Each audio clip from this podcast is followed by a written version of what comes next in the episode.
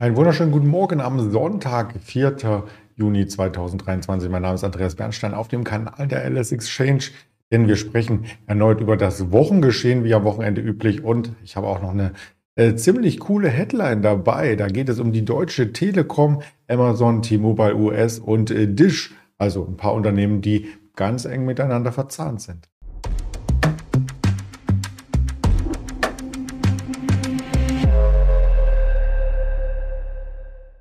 Das Ganze hier nochmal überblicksartig mit dem Hinweis, dass wir hier keine Handelsempfehlung aussprechen, keine Anlageberatung tätigen, sondern nur objektiv auf das Marktgeschehen eingehen. Und zunächst möchte ich den DAX zeigen am Freitag. Der hat sich tatsächlich wieder über der 16.000 etablieren können, auch per Schlusskurs 16.051.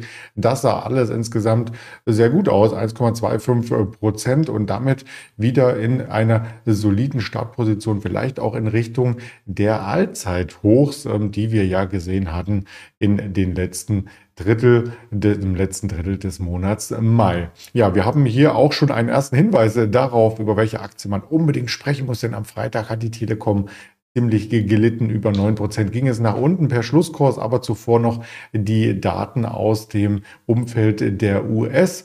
Ähm, Wirtschaftszeilen. Ja, wir hatten nämlich die NFP-Daten, das heißt die Non-Farm Payrolls, die Beschäftigten außerhalb der Landwirtschaft, der Jobmarkt, auf Deutsch gesagt, und die Arbeitslosenquote in den USA 3,7 Prozent. Das war schon eine stabile Zahl. Und wenn man sich die geschaffenen Stellen anschaut, 339.000 im Monat Mai, die neu geschaffen wurden bei einer Erwartung von 180.000. Ja, das ist schon echt ein Knaller. Also positiv formuliert, der Arbeitsmarkt brummt, es geht ihm gut, die US-Wirtschaft steht auf soliden Beinen. Und das heißt ja nichts anderes, als dass auch noch eine weitere Zinsanhebung zur Bekämpfung der Inflation ähm, durchaus machbar wäre seitens der US-Notenbank und dass die Wirtschaft das vielleicht auch wegsteckt, weil auf die letzten Zinsanhebungen hat die Wirtschaft ja nicht so negativ reagiert, wie sich manche das vielleicht ausgemalt haben. Schauen wir mal auf das Fed Watch Tool. Vor einer Woche standen wir noch auf dem ähm, ähm, Gusto quasi, dass es eine Zinsanhebung auf jeden Fall geben äh, sollte, um auch äh, vielleicht die Inflation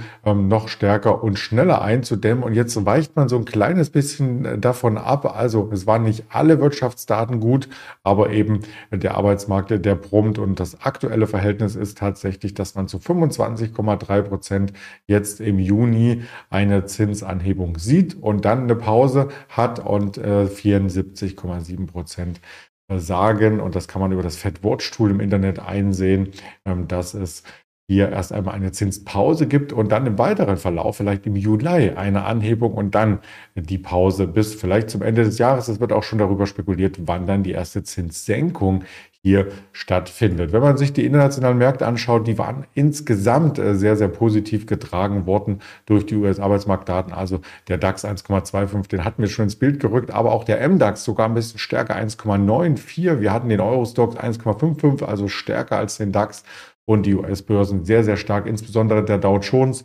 Da profitieren jetzt auch wieder die Standardwerte davon, dass das Wirtschaftsumfeld sich aufhält. Rückblickend auf Einzelunternehmen muss man aber sagen, ähm, es gibt durchaus Quartalzahlen, die richtig abgestraft wurden. Okta hatten wir in dieser Woche gar nicht besprochen. Die hat 18,8 Prozent verloren. Ähm, und da gibt es auch noch eine CrowdStrike beispielsweise, die hier ähm, stark nach unten lief oder auch die C3.ai. Wir hatten die auch mit porträtiert in dieser Woche. Also das mal noch als Übersicht, das sind die US-Kürzel, welche Werte hier besonders stark nach oben gingen und welche besonders abgestraft wurden nach den Quartalzahlen und zurückkehrend auf die Tops und Flops äh, vom Freitag im DAX, ja, ich hatte es schon angedeutet, die Telekom, die hat es richtig erwischt. Also das hat sich ein bisschen noch revidiert. Äh, zum Abend war das Minus nur noch in Anführungsstrichen bei 6,57 Prozent zwischenzeitlich Rund 10 Prozent. Die Telekom ist nämlich durch eine Meldung insbesondere zum Börsenstart an der Wall Street negativ in das Visier der Marktteilnehmer gerückt. Die möchte ich hier mit reinbringen. Die Meldung. Ja, Blackout vor dem Wochenende ähm, stand im Aktionär. Das kann man natürlich auch ein bisschen ähm, seichter ausdrücken, selbstverständlich, denn der Wind kommt aus den USA. Und hier muss man über ein, zwei Ecken einmal äh, das ganze Konstrukt aufrollen. Die Deutsche Telekom ist ja nicht direkt in den USA vertreten, sondern über T-Mobile US und da auch nur Mobilfunksegment. Aber Amazon ist ja ganz breit in den USA und die möchten hier auch ihren Kunden ein Mobilfunkangebot machen. Ja, da die Telekom über die T-Mobile US, über diese Beteiligung ja daran auch ähm, ein großes Herzstück mit hat, ja, an dem Markt und nicht nur ein Herzstück, sondern auch ein Marktanteil, schlägt das natürlich direkt auf die Aktie der Deutschen Telekom über die Beteiligung durch und zurück wie ein Bumerang. Ja, T-Mobile ist äh, vor einem Jahr der wertvollste Mobilfunkanbieter der Welt geworden in den USA. Und wenn man sich äh, da die Verstrickung genau anschaut, hält die Deutsche Telekom an T-Mobile US 53,3 Prozent. Das heißt, ähm, mehrheitsbestimmend. Und wenn dann so eine T-Mobile US eben in diesem Jahr sich nicht entwickelt, dann bremst das auch die Deutsche Telekom. Im letzten Jahr war das anders. Da ist T-Mobile US ziemlich stark gestiegen, aber in diesem Jahr bisher minus 6 Prozent. Ja, da klemmt es etwas von der Performance. Immerhin noch besser als die anderen äh, Konkurrenten AT&T, minus 17 Prozent übrigens. Und da kann man auch noch international ein paar andere mit reinnehmen. Die Vodafone Group zum Beispiel minus 10 Prozent. Also im Marktsegment ist die T-Mobile US immer noch federführend vorne, aber eben nicht ähm, mehr von der Performance besser als der Gesamtmarkt äh, gewesen. Der Markt als solches von den Mobilfunkanbietern, der wächst weiter. Der soll auch in den nächsten Jahren ähm, weiter wachsen. Wir hatten starke Wachstumsdaten in den letzten Jahren gesehen. Und wenn man das Ganze mal aufklamüstert, die Vertragskunden machen da den größten Anteil aus. Also man ist tatsächlich auf die Vertragskunden aus. Und das ist ja auch Amazon letzten Endes, wenn sie ihren Prime-Mitgliedern dann auch noch sowas anbieten wollen. Die Gespräche waren in Richtung vielleicht kostenfreies, ein kostenfreies Angebot für alle Prime-Mitglieder oder eben zu den ganz, ganz geringen Preis. Da ist Amazon ja äh, der äh, Preiskämpfer auch in vielen äh, Segmenten und kann auch seine Preismacht ausspielen mit diesen vielen Millionen äh, Kunden. Das war jedenfalls die Headline, die am Freitag über die Ticker kam. Und wenn man sich die Einzelkurse anschaut, möchten wir auch gerne tun. T-Mobile US ist natürlich ebenso unter Druck geraten und äh, die äh, T-Mobile selbstverständlich auch. Wir nehmen mal die großen Chartbilder hier mit rein. Also T-Mobile US ist äh, damit jetzt auf den Stand gefallen, also neues Jahrestief auf jeden Fall war das, auf den Stand, wo wir im Sommer letzten Jahres äh, standen. Also man muss ungefähr elf Monate zurückrechnen. Die ganze Performance, die dann auf der Oberseite entstanden ist, äh, wurde zurückgebaut. Und bei der Telekom, da sieht es ein bisschen besser aus. Da sind wir zwar auch am Jahrestief, aber erst auf dem Stand ähm, Dezember, Januar, wo eben bekannt wurde, dass T-Mobile US so gut läuft und das bei der Telekom eben direkt durchschlägt und wo dann auch nochmal die Anteile ein bisschen ausgeweitet wurden. Ein weiterer Wert, der hier in dem Zusammenhang genannt werden muss, ist vielleicht auch Dish.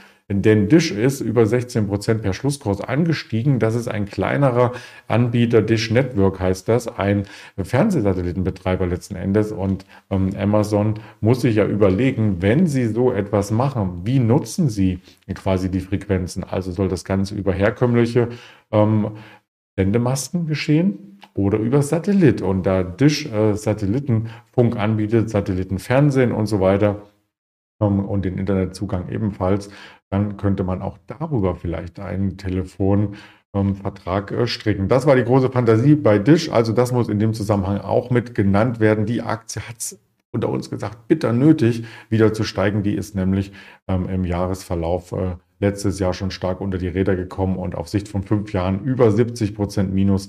Das sieht da nicht gut aus. Nun habe ich am Sonntag schon am Morgen die neuesten News dazu vernommen und da gab es ein Dementi äh, tatsächlich von der Telekom-Tochter aus den USA. Äh, die haben dann gestern Abend noch oder ja zum Wochenendauftakt gesagt, es gibt gar keine Gespräche über sowas. Also man darf gespannt sein, wie diese Story weitergeht. Sollte es wirklich keine Gespräche äh, geben, ähm, dann hat sich diese erste Bewegung nach unten vielleicht auch gleich wieder ausgeglichen am Montag. Also das auf alle Fälle im Auge äh, behalten. Ja, bei den Umsätzen waren die natürlich auch ganz vorne mit dabei. Eine Tesla möchte ich auch noch mit nennen, die war auch federführend. Und die Uniper, in der Handelswoche hatten wir zweimal über Uniper gesprochen, einmal am Freitag mit dem Georg, also gern in die Playlist schauen und dann auch, ich glaube, am Dienstag mit dem Daniel Saurens. Also hier das Ganze auch gern nochmal aufrollen und wenn wir den Monatsübergang darstellen, der DAX hat den Mai im Minus abgeschlossen, tatsächlich der erste Minusmonat in diesem Jahr. Es ging sehr schwungvoll los im Januar mit plus 8,65 Prozent dann mit kleineren Schritten weiter, aber der Mai äh, sorgt so ein bisschen für die Bremse. Bei der Euphorie auf Wochensicht ist äh, sogar der Dow Jones jetzt wieder richtig stark gewesen, zwei Prozent angestiegen. Und das kannte man vom Dow Jones gar nicht. Der in den letzten Wochen eher so ein bisschen seitwärts gelaufen und der DAX immerhin noch leicht im Plus, 16.051. Den Stand hatten wir schon genannt und wir können gerne mal in das Chartbild hier gemeinsam reinschauen, was das denn heißt. Das heißt, dass wir über dieser Zone bis 16.000 ähm, hier jetzt auch wieder ähm, Luft gewinnen konnten. Und wenn die letzten Hochs, die wir eben am Montag und Dienstag in der vergangenen Woche ähm, hatten, um die 16.080 rausgenommen, haben, dann wäre der Weg frei zu einem neuen Anlauf zum Allzeithoch, was bei 16.330 ungefähr verankert ist. Also Aufwärtstrend trotz dieses äh, kurzen Dips auf der Unterseite 624 hatten wir zum Mai-Ende ähm, wieder intakt oder noch intakt. Man kann das Ganze auch optisch äh, darstellen und zum Beispiel ab hier beginnen den Aufwärtstrend zeichnen. Und da hatten wir nicht ganz die Berührung in dieser Woche und der Trend ist also intakt. Da kann es neue Hochs geben. Was gibt es an